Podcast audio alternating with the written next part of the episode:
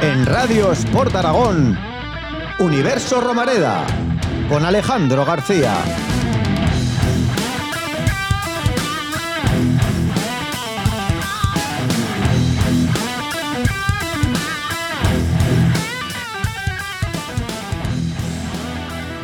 Ayer se nos fue el Diego, se nos fue Diego Armando Maradona. No queremos que se nos vaya nuestro querido Real Zaragoza.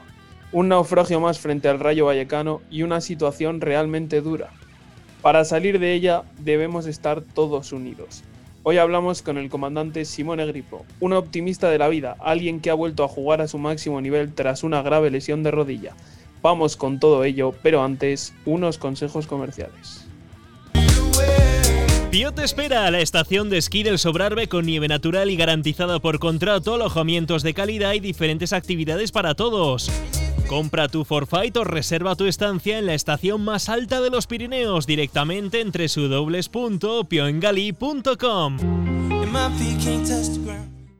Si quieres mejorar, revalorizar y conservar tu casa, necesitas contactar con Arizón y Gracia.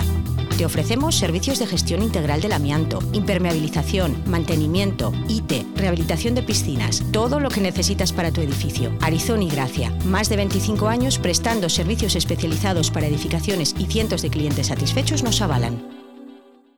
En otoño vuelve la gripe que también puede ser letal. Pero contra esta epidemia la solución está en tu mano. La vacuna contra la gripe es gratuita, segura y eficaz puede ser vital en personas mayores y embarazadas, y este año más que nunca en los trabajadores esenciales. Pide cita en tu centro de salud con la aplicación móvil o por teléfono. Gobierno de Aragón. Hoy hemos invitado a Simone Gripo, el suizo que milita en el Oviedo y fue capitán del Real Zaragoza.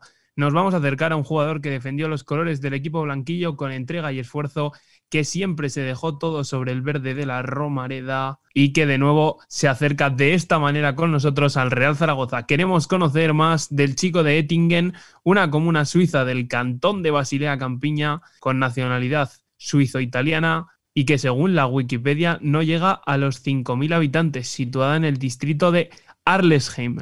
¿Qué tal, Simone? Muchas gracias por atender nuestra llamada. Es un placer tenerte en Universo Romare. Hola, buenas, buenas tardes a todos. Eh, encantado de hablar con vosotros y bueno, eh, siempre, siempre un poco de Zaragoza en el corazón, eso sí. Eso siempre. Por, por el momento que estamos haciendo la entrevista, te tengo que preguntar cómo recibiste la, noticia del fallecimiento de, de Maradona y qué sentiste por dentro. Sí, bueno, es, eh, es, una noticia triste, ¿no? Una noticia triste por el fútbol. Luego, eh, mi, padre, mi padre es de, de, Nápoles y así que toda la gente, la gente que es de ahí tiene muy buenos recuerdos de, de, Maradona, lo que ha hecho todo para el club, para la ciudad. Así que sí, es un día triste por el fútbol y bueno, espero que descansará en paz. ¿Cómo lo sintió tu padre siendo de Nápoles? Bueno, eh, yo creo, no, es, no es tan aficionado, pero claramente también es triste porque al final ha dado mucha alegría a toda la gente de esta zona, porque, bueno, los últimos dos veces, eh, las únicas dos veces que han ganado el, el Scudetto fui con, con Maradona, así que ha dado mucho a la gente y a la ciudad. Desde aquí, por supuesto, también todo el cariño al pueblo argentino. Descanse en paz, Diego Armando.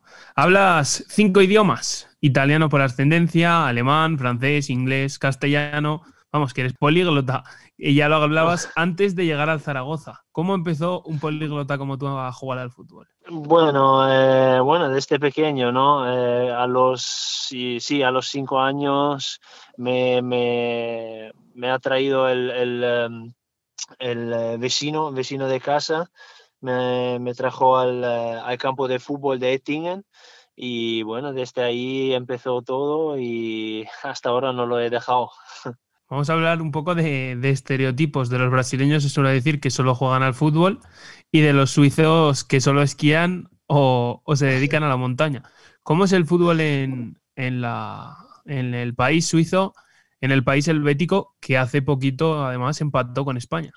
Sí, bueno, yo creo que en los últimos años eh, la Suiza ha invertido mucho dinero, mucho dinero sobre todo en su en, la formación, en la formación de fútbol. Y si ves eh, ahora la selección, la selección solo juegan jugadores que juegan o en Premier League o en Bundesliga, en Serie A, así que han, evolucionado mucho y mejorado mucho, así que bueno, ha mejorado tanto y ahora no sé cómo es el, la clasificación de, de, la, de la UEFA, de los países, pero yo creo que la Suiza está bastante arriba, así que bueno, ha mejorado mucho porque han invertido mucho en la formación.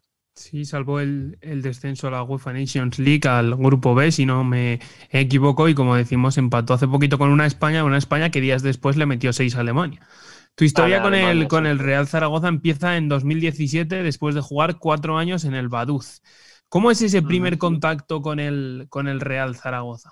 Bueno, la verdad que es que ha sido trámite un, eh, un representante español y bueno, eh, el, director eh, Lalo, Anteri, eh, Lalo ya me, ya me contactó a través de este representante cuando estaba en el, en el Huesca y bueno, y luego cuando me llegó ya la llamada de Zaragoza no pensé dos veces porque al final Zaragoza es, eh, es, un, es un club enorme, tiene mucha historia y para cada jugador tiene que ser un orgullo de poder jugar eh, en esta ciudad y con, por estos colores. ¿Qué grandes diferencias encontraste un poco en el, entre el club, el que estabas anterior, el Baduz, y el Real Zaragoza, sobre todo a nivel estructura, afición, etcétera? Bueno, seguramente un poco más eh, a nivel de, afición, ¿no? El, el eh, al final es, eh, es un poco como, es un principiato, ¿no? No tiene mucha afición, tiene la suerte que, que puede jugar en la, en la liga suiza, así que, así que puede ser un equipo profesional, pero es un equipo pequeño. Es como, es como una pequeña familia que la gente trabaja muy bien ahí porque si no, no militas en primera división, pero seguramente también facilita un poco que es un club, eh, vamos a decirlo así, un poco un club rico que es eh, de un principiado y luego cambia mucho respecto al Zaragoza. Eh, Zaragoza tiene mucha historia, tiene mucha afición y seguramente también más, más presión. Simone, ¿conocías al Zaragoza antes de venir aquí? Te, lo pregunto honestamente porque sé que la mayoría de jugadores en su presentación dicen es un club histórico y el Zaragoza lo es. Pero siempre me he preguntado, ¿lo conocen de verdad o lo dicen por decir? No, no, eh, la verdad es que sí que se lo, se lo, conoce, porque al final, eh, si eres futbolista, sigues, eh, sigues todas las, las, los, las ligas grandes, ¿no? Y el Zaragoza siempre ha sido un número en España, un número muy importante, un equipo muy importante y se conoce, sí, sí, se conoce. Además que yo yo como, como italiano sabía que jugaron jugaron italianos en el equipo, luego sabes de los, eh, de los jugadores que luego Milito se fue al Inter, Pablo Aymar jugó ahí, así que sí, sí, lo conocía y vamos, la gente normalmente lo conoce, no lo dice solo para decirlo, creo. Sí, sí, sí, no, en tu caso se, se ve, se ve. Conocer la, la liga suiza, también la italiana, la española, un mismo deporte, en teoría con tres formas distintas. Un poco con qué te quedas de, cada competición y las grandes diferencias que, has podido sentir entre, entre estas competiciones. Sería Liga Española y Liga Suiza. Bueno, eh, la Liga Suiza seguramente que es una liga de, formación que hay muy buenos jugadores, pero que necesitan esta liga para formarse, ¿no? Para luego tener eh, a través de la Liga Suiza la, la oportunidad de, de, mostrarse y de intentar luego hacer el salto al, al extranjero, ¿no? A Alemania, a, últimamente a, a, Italia muchos y luego a España también, con la suerte que yo he tenido a España, que no hay muchos suizos que juegan en España, ahora hay otro que está en el Leganés, pero bueno, que sobre todo una formación. Luego Italia es muy táctico, muy táctico, la, puedes aprender mucho a nivel, a nivel táctico y, yo, pero luego futbolísticamente me quedo, me quedo con España porque es el fútbol más guapo, hay los jugadores con, con más calidad y vamos, yo, yo me quedo con España toda la vida. Te quedas con, con España, donde has jugado además bastantes años y donde coincidiste con Shinji Kagawa, que quizá gracias a, a ese idioma que, que, manejáis en común, el alemán, tejisteis una buena amistad. ¿Se te hace raro ver a, a un jugador tan grande como, como Shinji, campeón de, de la Bundesliga con el Borussia de Dortmund y, si no me equivoco, también de la Premier con el United sin equipo? Sí, bueno, eh, yo creo seguramente es más por decisión suya, ¿no? Porque seguramente ha tenido ofertas, pero no hasta ahora no la oferta justa. Luego hay que decir una cosa, todo, todo lo que ha ganado él y todo eso no lo ha cambiado por nada, porque es una persona muy humilde y un gran compañero. Y yo no creo que hay, ni hay, no hay ninguno del equipo que podía, del Zaragoza que podía decir eh, algo diferente. ¿Has podido hablar con él? Sí, bueno, siempre estamos en contacto, pero bueno, hablamos en inglés, ¿eh? que antes has dicho en alemán. Hablamos en inglés porque el, el alemán, eh, bueno, le cuesta un poco. Pero sí, bueno, hablamos de vez en cuando uh, por WhatsApp y bueno, es como he dicho, es un, es un muy buen tío. Creía que era por el alemán, por, por su etapa en el, en el Dortmund.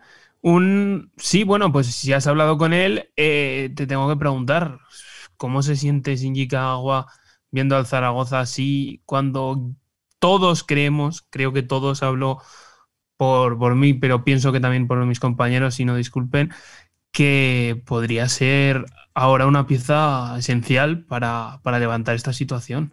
Bueno, te tengo que decir la verdad que hemos hablado de, de muchas cosas, pero no hemos hablado mucho de la vida, fútbol, ¿no? Así que eh, sí, más de la vida, así que no te lo puedo decir por eso, pero yo estoy convencido, vamos, que, que está sufriendo porque como yo igual estoy también sufriendo viendo mis eh, compañeros, pero bueno, eh, ya sabemos lo que es la segunda división. Eh, yo nosotros aquí en el Oviedo también, cada fin de semana hay una pelea. Nosotros tampoco estamos contentos ahí donde estamos porque queremos, todo el mundo quiere estar más arriba, el más arriba posible, así que vamos, seguramente que van a cambiar las cosas. Bueno, pero no ha sido mal, no, no habéis hecho un mal inicio. Aquí lo firmábamos, pero vamos, seguro, 18 puntos ahora mismo.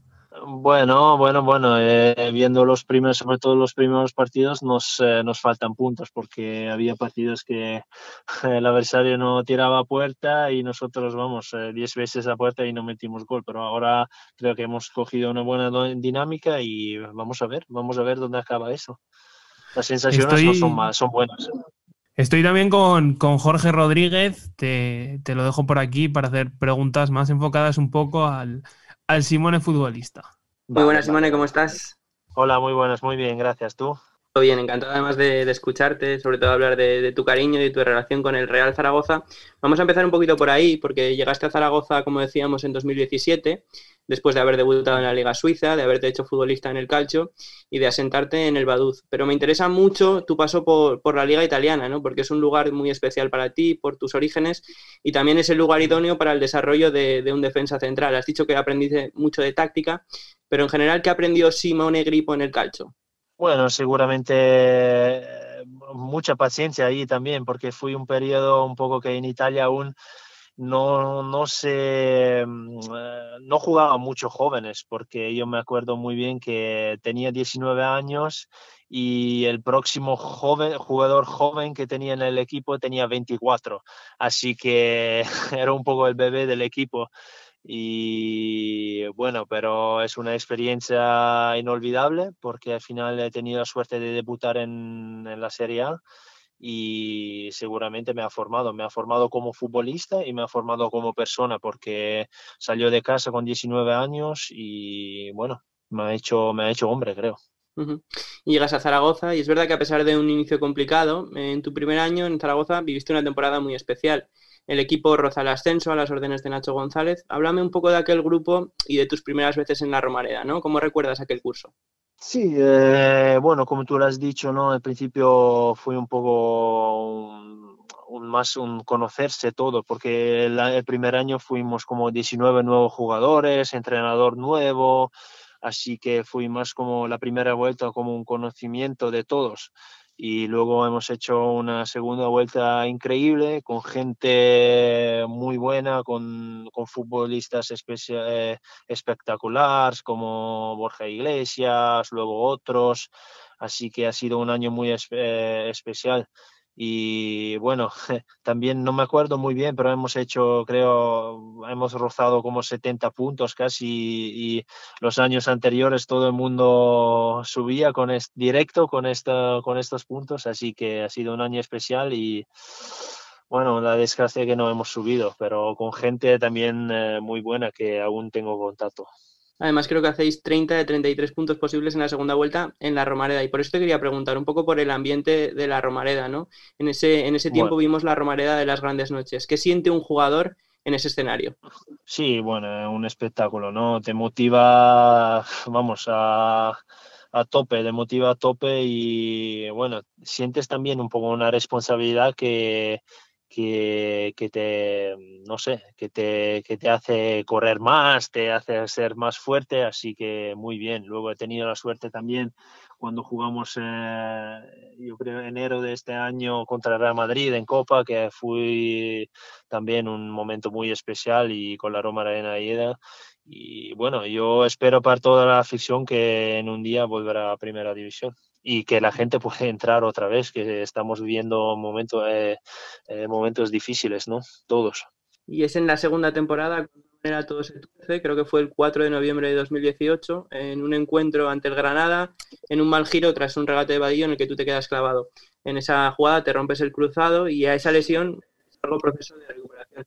Eh, supongo que te lo han preguntado alguna vez, pero ¿te has atrevido a ver esa jugada en alguna ocasión más? Sí, sí, yo lo he visto algunas veces, ¿no? Al final son cosas que pasan en el fútbol.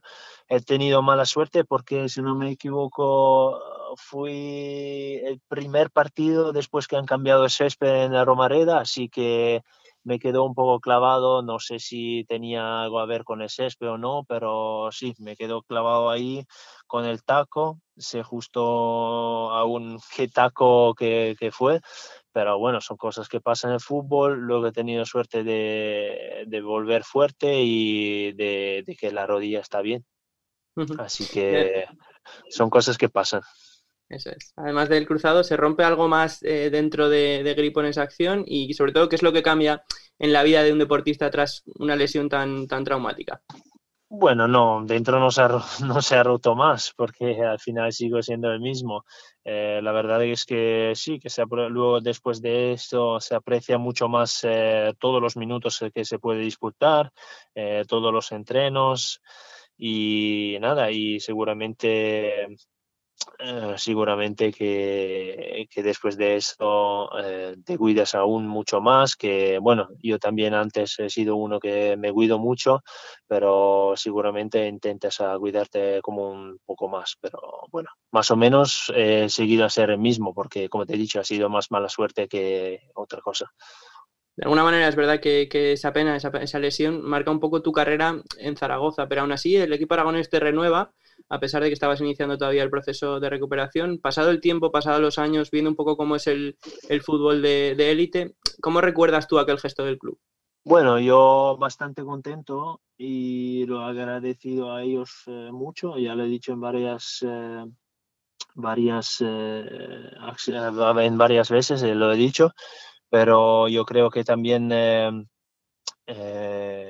jugando conseguí de, de, renovar eh, este contrato porque al final tenía una cláusula en el contrato que a los 25 partidos me iba a renovar automáticamente, pero claro, luego que te lesiones y ellos igualmente te renovan es un grandísimo gesto y yo lo he agradecido muchas veces y bueno, yo creo que luego también eh, cuando he vuelto de la lesión que los partidos que jugó que, que, que me dejó todo y así que que también un poco me lo he merecido. Así es, desde luego, además con, tu rendimiento antes y, después de la lesión. En tu paso por Zaragoza hay una curiosidad y es que llevaste tres dorsales diferentes. Empezaste con el 6, que luego fue de Guitián, después le cedes el 23 a Kagawa para quedarte tú con el 20. Entiendo que fue por generosidad y, y no por superstición, pero ¿qué significa para ti el número en la espalda? Bueno, la verdad que la verdad que siempre quería el 2 o el 3, pero bueno, aquí en España muchas veces lo llevan, lo llevan los laterales, ¿no? Y nunca he tenido la suerte de, de, poder llevarlo, así que no tenía mucha preferencia y había jugadores con preferencia y ahí yo hago un paso atrás y dejo a los otros y lo que, lo que queda, queda. Y si no es el 2 o el 3, son otras, son otros números. Así que para mí no había ningún problema, ningún momento. Si así podía hacer un placer a un compañero mío, mejor pues eso, por, por, cuestión de generosidad y no de superstición. Pero hablando de superstición, es verdad que hay muchos jugadores que tienen un ritual muy particular antes de empezar un partido. Unos entran con el pie derecho, otros con el izquierdo, algunos piden ayuda divina, otros tienen referencias a los suyos en las espinilleras. Pero te quería preguntar, eh, ¿cuáles son las manías de, Sino, de Simone Grippo en un partido? Bueno, en un partido mismo... O antes, ¿eh? No, no tengo...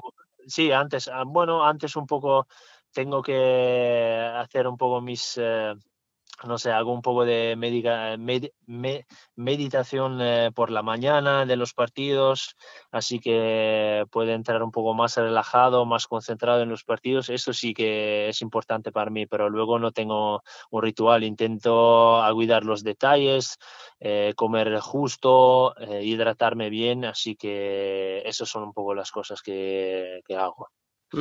Y por cierto, también dijiste en una entrevista que tu hijo era zaragocista al 100%. Eh, ¿Lo sigue siendo o ya le tira un poquito más el Oviedo? Sí, no, sigue, tiene, tiene un poco el corazón aportado, ¿no? Porque él, creció, bueno, casi, eh, no, un poco más que mitad de su vida en Zaragoza, así que seguramente sigue siendo zaragocista, pero bueno, también oviedista porque ha vivido los, el, el, final del año pasado, que ha sido muy intenso para, para nosotros, para el Oviedo, así que lo ha vivido a tope y que ahora sí es un poco también oviedista y al final donde juega papá es, es el sitio que le gusta. Pero bueno, sí, la... sí, seguramente sigue siendo un poco, sigue siendo zaragocista, eso sí. Eso es. Pues supongo que la elección de tu hijo también tiene que ver con el cariño que tú le tienes todavía al Zaragoza. Llegaste a decir que era en el sitio en el que mejor te había sentido. ¿Cómo se gesta esa salida? O casi que te lo pregunto más directamente. ¿Tú querías salir del Real Zaragoza? Mira, esa es eh, una pregunta que me han hecho muchas veces. Eh, eh, el Zaragoza nunca me ha dicho de que, me, que tengo que salir, pero tampoco me habían dicho algo por la renovación. Han dicho que, que se hablará en verano y luego ha venido el Oviedo, me han hecho una muy buena oferta de dos años pues, si, si nos salvamos y ahí un poco se activó el bueno el padre el padre Simone porque tengo una familia y también tengo que ver cómo, cómo es mi futuro no y, y ahí ahí el Oviedo me ha dado mucho más eh, seguridades y Zaragoza no así que ahí he decidido un poco de cabeza más de corazón pero bueno ha sido para mí ha sido una muy buena decisión porque estamos, estoy muy contento aquí y, y bueno, así es el fútbol. ¿Consideras, Simone, que has vuelto a alcanzar en el Oviedo el nivel que llegaste a dar en Zaragoza? Porque te hemos visto jugar de Carballón grandes partidos, incluso llegar a perforar portería. Recuerdo una muy buena versión de, Gripo en el partido que se jugó en la Romareda contra el Real Zaragoza, etcétera. Bueno, eh, la verdad que, que, estoy muy bien, la verdad que, que, que estoy, eh, como te he dicho antes, estoy contento donde estoy y también es siempre mucho más fácil, ¿no? Si las, las cosas alrededor están bien, eh, yo creo que me siento, me siento cómodo con mis compañeros, con el club. Eh, el club es, es, un club también histórico, muy bien organizado, así que sí, estoy a un buen nivel, pero en el fútbol eh, pasa muy rápido las cosas. Hay que estar siempre bien, hay que estar siempre a un buen nivel porque si no lo pagas. Pero como he dicho, estoy muy contento, sí. Que nos lo digan a nosotros, que se nos han escapado en dos tris, dos ascensos prácticamente. Has jugado ya varias veces frente, frente al Real Zaragoza. Quizá la más importante fue el partido que, que aquí consideramos que rompió todo definitivamente para, para el Real Zaragoza, que fue, fue ese encuentro en la Romareda contra el Oviedo. ¿Un partido especial o no pensaste mucho en ello? Porque la verdad es que vuestro equipo se jugaba mucho en ese encuentro y se notó. De hecho, esa intensidad con la que salió el Oviedo es la que le hubiera pedido cualquier aficionado al Real Zaragoza. Bueno, este partido ha sido, no, la verdad ha sido muy especial, porque, a ver, la importancia que tenía para nosotros, porque nosotros nos jugábamos la vida, eh, bueno, prácticamente en, cada partido nos jugábamos la vida y eh, post confinamiento el, el Oviedo ha tenido números casi de un equipo de ascenso directo y ¿qué te digo? Mm, sí, sí, bueno, lo hemos, lo hemos preparado muy bien este partido. El, el Mister lo había preparado muy bien y también hay que decir que nos salió todo bastante bien. Y yo creo que ha sido el partido que luego marcó un poco la salvación, porque ganando en la Romareda luego nos. Eh, una victoria más contra un eh, Racing que estaba ya descendido nos, eh, nos eh, daba la salvación matemáticamente y el equipo era consciente de eso y yo creo que se ha visto en el campo. Coincido, la verdad, que ese partido de, del Oviedo fue un poco el detonante en favor del conjunto Carballón de vuestro equipo. Esta temporada, de nuevo en la Romareda, os volvéis a llevar el triunfo. El Zaragoza se muestra como un equipo caído que no levanta el vuelo. Mi pregunta es si esa fragilidad se nota cuando eres el rival en el propio partido o, no te pareció así? hablar de un Zaragoza frágil es, es eh, yo creo que es, eh, nos equivocamos porque al final se puso delante eh, y luego, claro, luego empatamos y ganamos el partido al final, pero Zaragoza es siempre peligroso y hablando con mis compañeros, con mis ex compañeros, estoy convencido que Zaragoza va a volver a ganar, va, va a salir de ahí abajo y bueno, eh, vamos, como convencido que van a salir de esta situación. Bajo, bajo tu punto de vista, desde lo complicado que es analizar la situación desde, desde fuera, ¿qué crees que le pasa al Zaragoza si lo tendrías que definir en tres, cuatro cositas? Falta de mimbres, falta de fútbol, sobre todo lo mental que se está viendo perjudicado el equipo en este aspecto, la falta de la afición, etcétera. Vamos, vamos a ver, desde fuera es muy complicado y, es injusto, y sobre todo si no haces parte del, eh, del cuadro, ¿no? del club y todo eso. Pues, yo creo una cosa fundamental en Zaragoza es la afición y esta falta ahora, el empujón de la afición, vamos, te hacía ganar partidos cuando también no lo merecías, pero te hacía ganar partidos. Y luego yo creo también las bajas, ¿no? Zaragoza ha tenido bajas muy importantes, muchas, y espero que recuperan la gente y que, como te he dicho antes, que salen de ahí. Solo, solo cuando luego pasan por el Tartiere que ahí no, ahí no. ahí no, Hablamos del, del aspecto mental en situaciones de crisis de juego y resultados no hablando del Zaragoza, sino en, general, en las experiencias que, que, has tenido en todos los equipos, ¿cómo se gestiona esto a, nivel de grupo? Bueno, a nivel de grupo, yo, bueno, también en Zaragoza, ¿no? Yo he pasado momentos eh, complicados con, los equipos, también con equipos que estábamos, eh, por ejemplo, bien situados. Eh, la cosa más importante para mí siempre ha sido la unión, la unión de grupo, porque al final el fútbol es un, es un deporte de grupo y sin unión eh, no alcanzas nada. Y he tenido suerte. En los años que he estado en Zaragoza hemos tenido siempre buen grupo, buena unión y desde ahí sales de cualquier crisis. Y hablando también, Simón, un poquito de tu posición, yo pensaba que, tu lugar en el campo es casi un poco ingrato, ¿no? Porque el central tiene una responsabilidad mayor, porque sus fallos pueden ser definitivos y es verdad que sus errores son mucho más llamativos que, sus aciertos. Eh, ¿Cuándo decides que quieres ser defensor? O, preguntado de otro modo, ¿el central nace o se hace? Bueno, en mi, en mi, para mí particularmente ahora ha sido más que me, han hecho defensor, ¿no? Porque al final yo, yo en el Basilea de joven jugó de, central, sí, jugó de central, pero luego con la selección, con la selección eh, nos fuimos a un torneo, a un torneo de, cuatro naciones. Y después de este torneo que jugó de pivote me fichó, me fichó el Chievo Verona en Italia.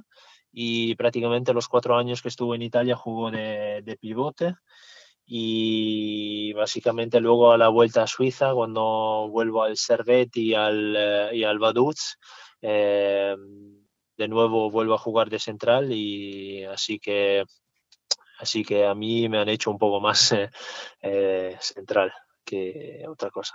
Y siguiendo hablando de tu posición, ¿no? ¿Cómo se gestiona un fallo en mitad del partido? O sea, ¿qué hace Gripo para que eso no le afecte? Sí, sí, sí, sí. Bueno, intentar el más importante es que olvidarlo, porque muchas veces si lo haces a mitad partido quedan 45 o 50 minutos, intentar olvidarlo y intentar, eh, bueno, meter, incluso meter un gol para, para, para decir que, bueno, por lo menos eh, lo, he, lo, he, borrado el mío, ¿no? Pero bueno, siempre es importante como eh, pensar ya la próxima jugada porque lo que pasó ya ha pasado y no lo puedes influir más también hablando un poquito del equipo en el que estás, ¿no? Porque este Real Oviedo está marcado por la figura del multimillonario mexicano Carlos Slim, que llegó para salvar eh, el club y de momento el Oviedo es verdad que mira más hacia la promoción que, hacia el, descenso, pero que no tiene todavía, digamos, el proyecto en primera división. ¿Le conoces personalmente? Bueno, eh, es la fundación, fundación, ¿no? Y Arturo Elías es más el eh, eh, no, es Arturo Elías, ¿no? que es más el, dueño de, nuestro equipo. Y sí, tiene contacto siempre con nosotros, con todo el grupo. Además que nosotros, los eh, cuatro capitanes del, del, equipo, tenemos un contacto semanal con él. Así que una persona muy, muy buena y muy humilde y que está muy, muy interesado en, eh, en, lo que pasa en su club. Que a veces se puede pensar que no, es un obvio, no sé qué, pero no, no, al revés. Eh, exigente y, y, pero siempre apoyando y ayudando donde puede.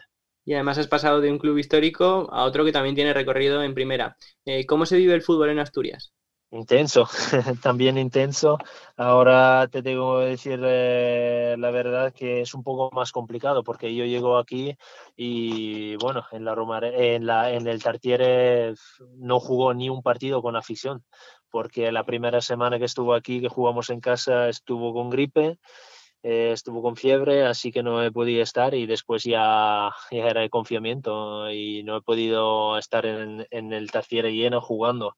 Así que es algo que me que echo de menos y que quiero tener esta experiencia. Pero vamos, que el fútbol se vive y he tenido la suerte ya de jugar dos derbis y ganar los dos derbis, así que muy contento. Oye, ¿y con qué derby te quedas precisamente? ¿Sporting contra Oviedo o Zaragoza-Huesca? Uf, Sporting contra, contra Oviedo. La verdad que es, un poco más intenso. Coincido un poco en que quizá en ese, en ese Oviedo Sporting los asturianos lo viven un poquito más que, nosotros, pero cada día crece el, el Zaragoza Huesca también.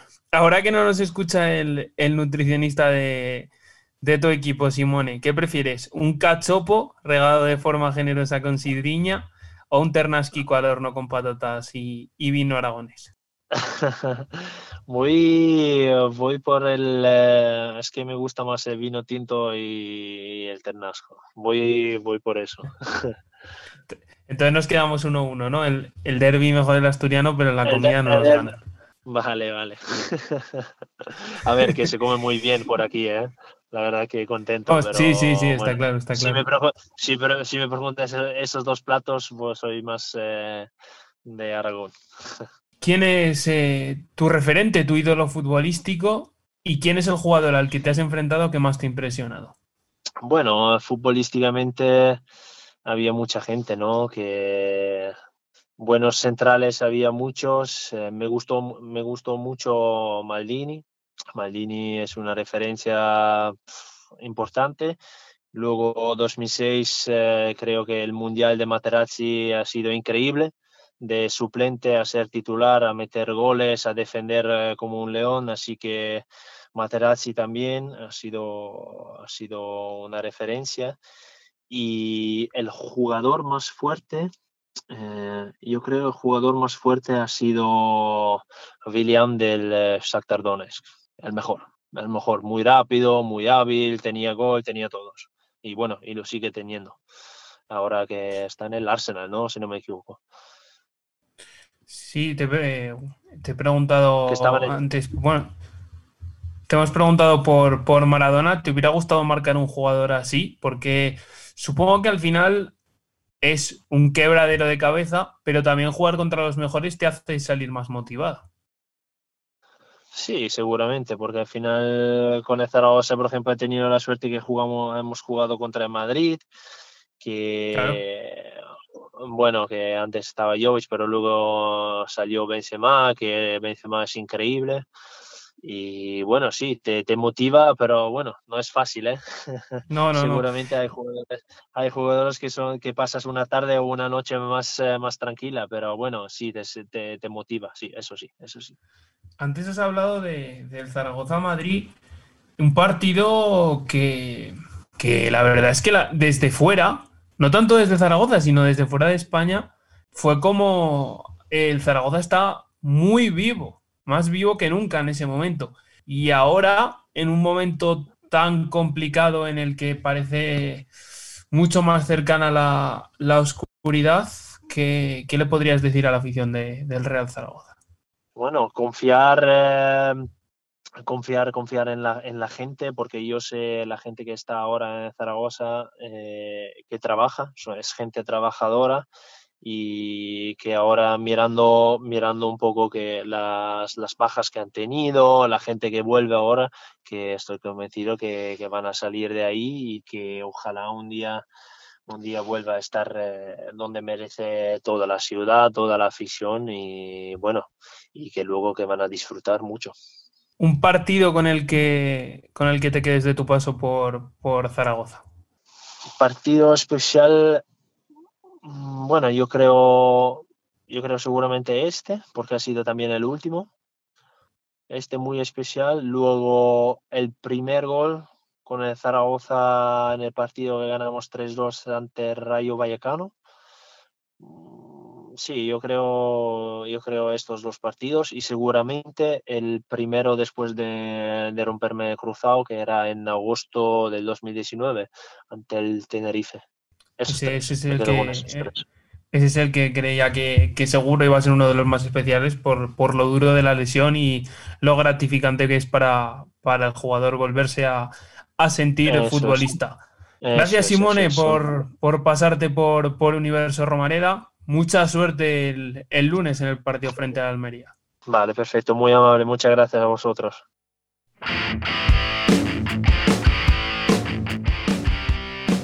En Radio Sport Aragón, Zaragoza, no se rinde. Universo Romareda, con Alejandro García.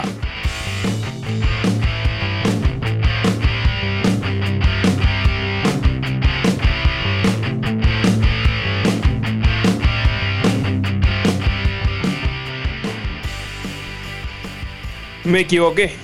Y no pasa nada por decirlo. Dos semanas después reconozco ante todos los presentes mi error.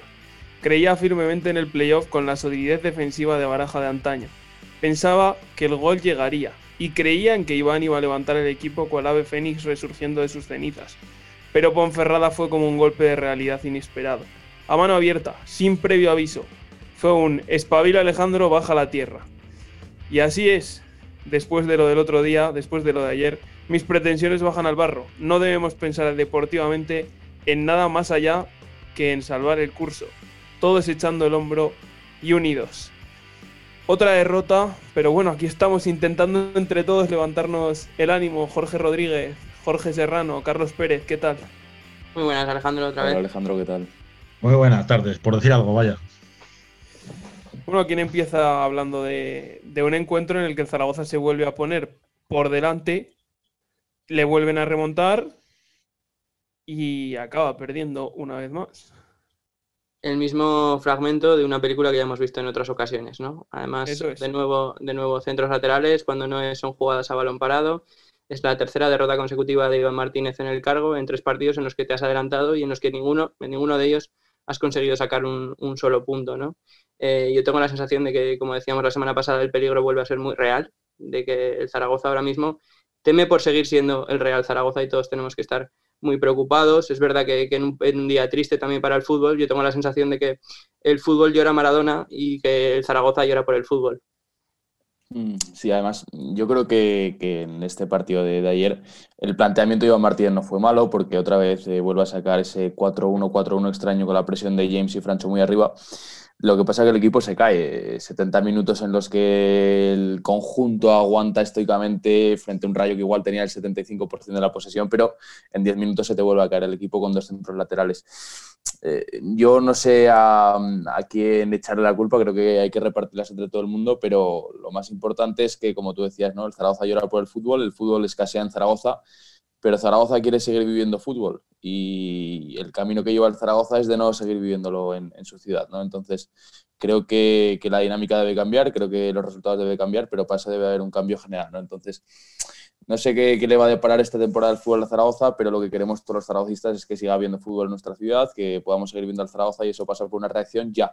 No podemos llegar a invierno muerto. Entonces, eh, veremos. Pues coincido con Jorge en que, en que hay que tomar eh, decisiones prontos y la cosa sigue así, desde luego, aunque yo al menos dejaría el partido del, español eh, a Iván.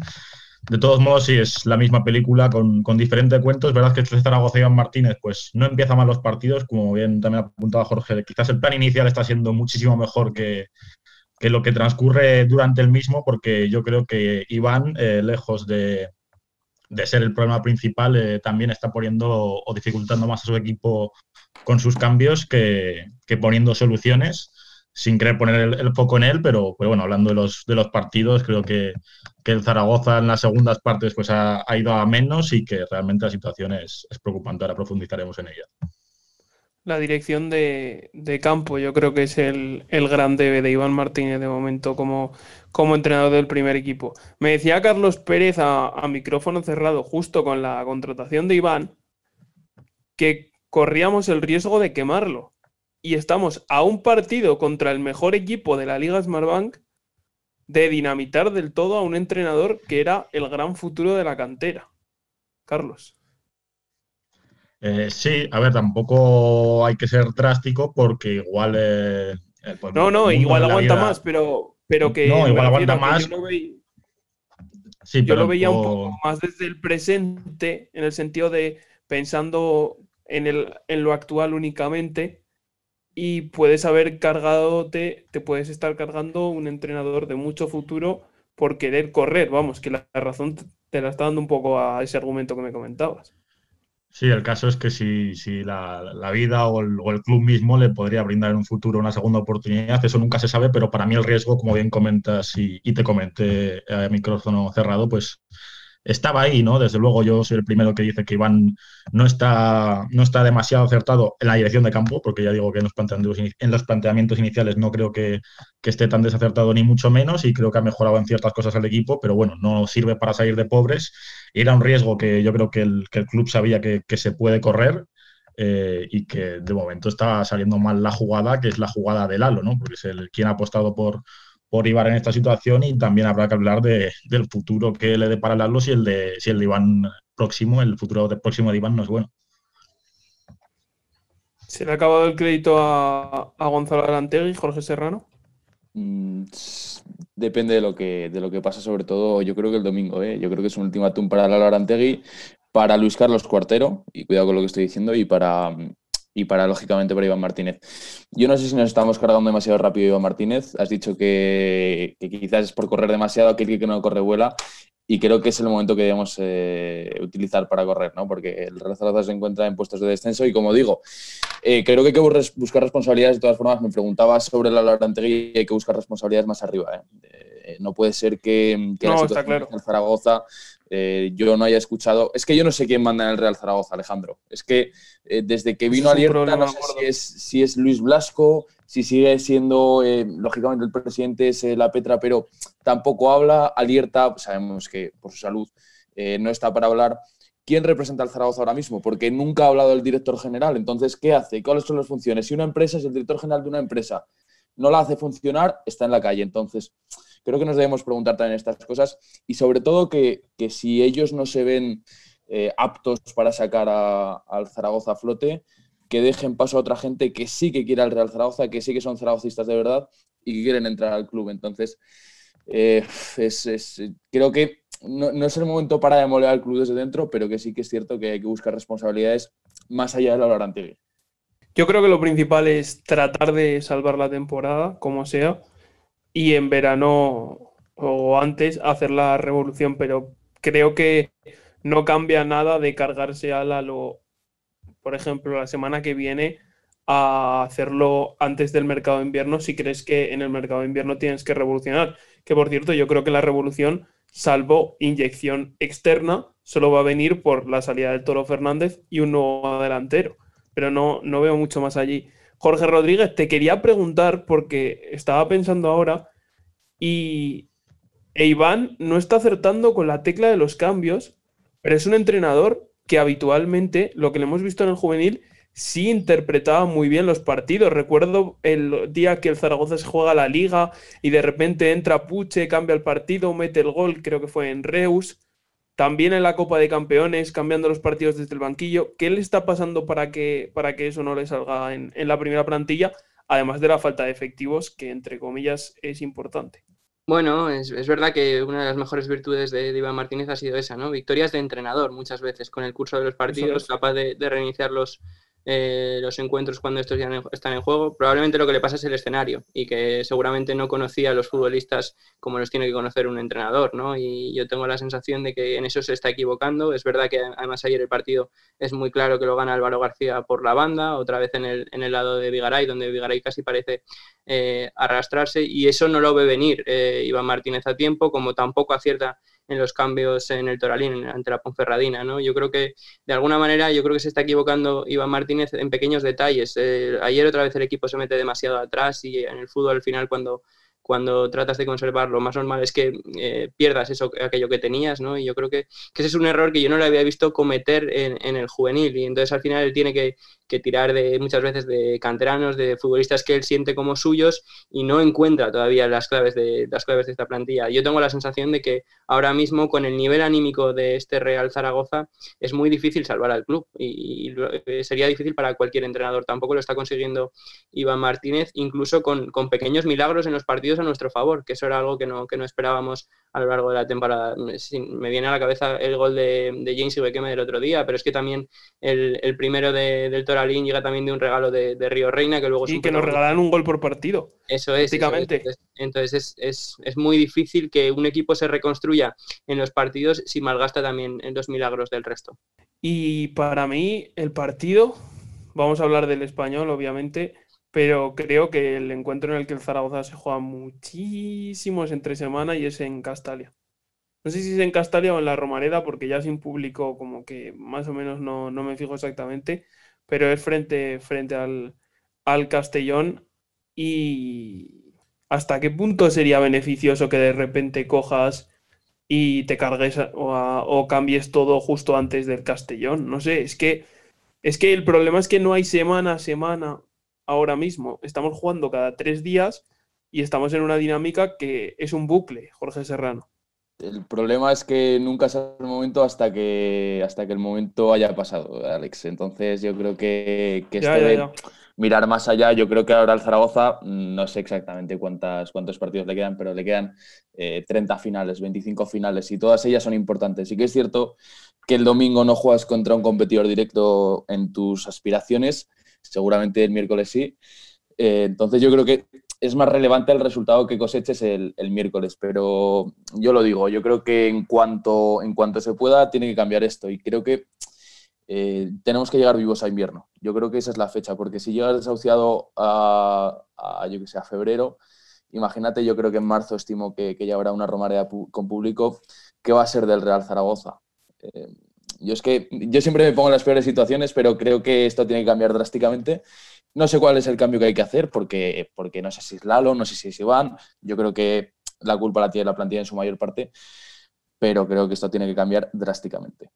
Domingo, miércoles, miércoles, domingo, cuatro partidos en dos semanas, porque se recupera también el, el encuentro frente a la Unión Deportiva Almería. El próximo rival es de Enjundia, es el, el español es el, gran favorito por todos para, para, ascender a primera división de nuevo y, la verdad que se presenta con un partido muy complicado. Así nos cuenta que es el equipo de Vicente Moreno, el gran Jimmy Mateos.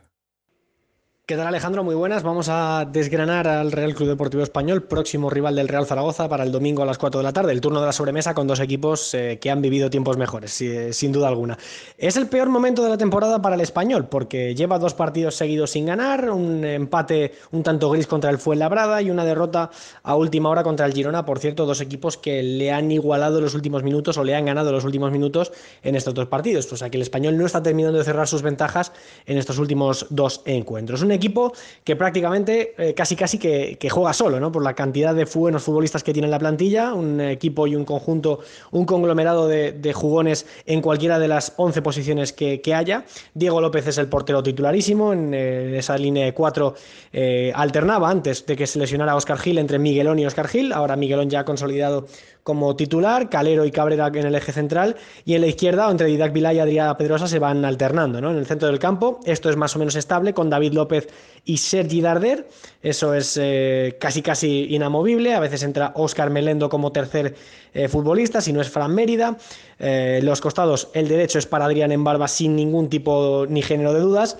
En la izquierda va moviendo un poquito más porque puede entrar eh, algún jugador como Buley, si no cae también a punta, o Javi Puado en ese mm, perfil de delantero móvil, o el Monito Vargas, y arriba Raúl de Tomás como el futbolista eh, determinante de este equipo junto a Adrián Embarga. Es un equipo que ahora mismo eh, lo dicho, tiene una cierta crisis de identidad, eh, tiene una plantilla muy amplia, muy completa y la temporada eh, se le va a hacer, no que digo que se le vaya a hacer corta, ni mucho menos, pero tiene mucho donde elegir, también con buenos jugadores de la cantera, pero es un, conjunto muy complejo por, esa, calidad que tiene. ¿no? 4-1-4-1 en el esquema táctico, fútbol directo, fútbol en ocasiones combinativo, con mucho peligro en el balón parado, buenos lanzadores desde la frontal del área, en fin, es un conjunto que lo tenéis más que bien estudiado y conocido por todos los highlights y por todos los partidos que habréis podido ver en el que el español cuando juega bien y cuando tiene eh, ese golpe de, gracia, pues eh, sentencia a los partidos por calidad, cuando no, normalmente lo suele hacer por la calidad individual de futbolistas como Raúl de Tomás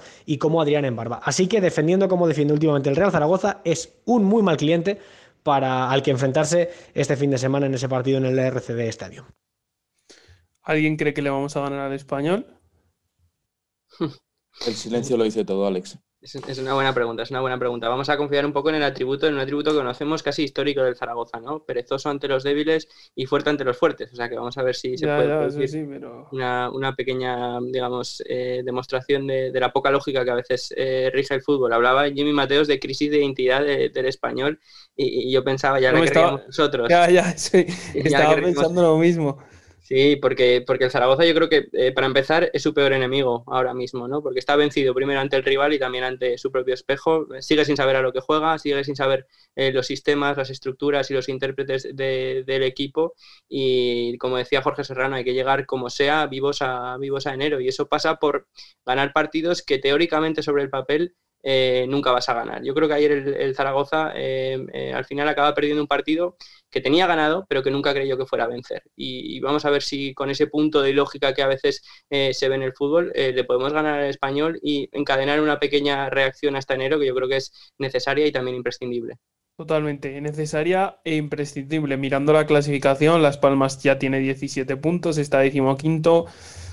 El Zaragoza sigue muy vivo, no lo vamos a olvidar. Tiene los mismos puntos que el Alcorcón, pero eh, hay cuatro equipos entre los que estamos con 10, luego está el Castellón con 11 y el Tenerife con 13, además del Cartagena con 15. Para mí, esos son los equipos con los que ahora mismo, por desgracia, es nuestra liga y ojito con el Alcorcón, que lleva dos victorias seguidas y está teniendo el efecto que nosotros buscábamos con el cambio de entrenador y que ellos han, han encontrado con, con Anquela. Jorge, un resultado, ya que has dicho que confías. Yo siempre digo que va a ganar el Zaragoza, aunque luego la realidad me desmiente bastante a menudo. No, importa cuando leas esto, el Zaragoza siempre ha perdido. Eh, vamos a apostar por una victoria por la mínima, eh, milagrosa, con otro gol de, de James Igbekeme y otro error de, Diego López en este caso. Me gustaría ser optimista, la verdad. También soy de los que suele decir siempre que va, que va a ganar el Zaragoza, pero no, no acompañan las circunstancias a, a decirlo. Creo, lamentablemente, que, va a perder y que seguramente ni tan siquiera se va a adelantar el marcador como, como está haciendo, aunque ya anímicamente de cara a este equipo no, no sé cómo es mejor perder porque los, los tres últimos golpes han sido muy duros. Jorge. Mm, no, no quiero predecir nada porque, porque si voy por el corazón, eh, en años anteriores te hubiera dicho que el Zaragoza gana. Creo que a día de hoy es imposible ir con el corazón porque, porque aún así no te dan razones ¿no? para, para ello. Entonces, pues que, que sea lo que tenga que ser, ojalá el Real Zaragoza gane, no creo que lo haga. Yo veo una hecatombe y una, un final de una era demasiado corta y muy injusta para un técnico que recordemos que ha sido el único con su equipo que ha vuelto a llevar al Real Zaragoza a Europa tantos años después, que lo hizo en la UEFA Youth League y que nos puso campeones de España. Y el único que se atrevió a coger este barco sin condiciones, ¿eh? incondicionalmente, que también hay que recordárselo, por muy mal que vayan las cosas, Iván Martínez fue el único que quiso venir a Zaragoza a plantarle cara a este mal temporal y es la única persona. ¿eh? Ni Ramis ni Víctor Fernández incondicionalmente cogía este equipo. Entonces también hay que, hay que poner cada cosa en su lugar. Me parece una gran matización para, para finalizar. Ojalá nos equivoquemos, ojalá acierte Jorge Rodríguez y Yo ojalá con el corazón, ¿eh? Gane en Cornella. No lo vemos, pero bueno, aquí hemos tenido una tertulia con, con diferentes aspectos. Hemos comentado un poco desde, desde el zaragocismo varias cosas. Hemos dejado una entrevista con Simone Gripo y creo que ha quedado un programa bastante completito en este universo Romareda, que últimamente siempre la introducción es el Zaragoza perdido, pero bueno, ojalá pronto no sea así. Y lo dicho, más allá del español, que lo veo muy complicado, hay que ganar al Castellón. Gracias, Jorges y Carlos Pérez. A ti. Gracias a ti, Alejandro. Y gracias a, a todos ustedes por estar al otro lado. Como dice Radio Sport Aragón en su jingle, Zaragoza no se rinde. Aupa, Real Zaragoza. Buenas tardes.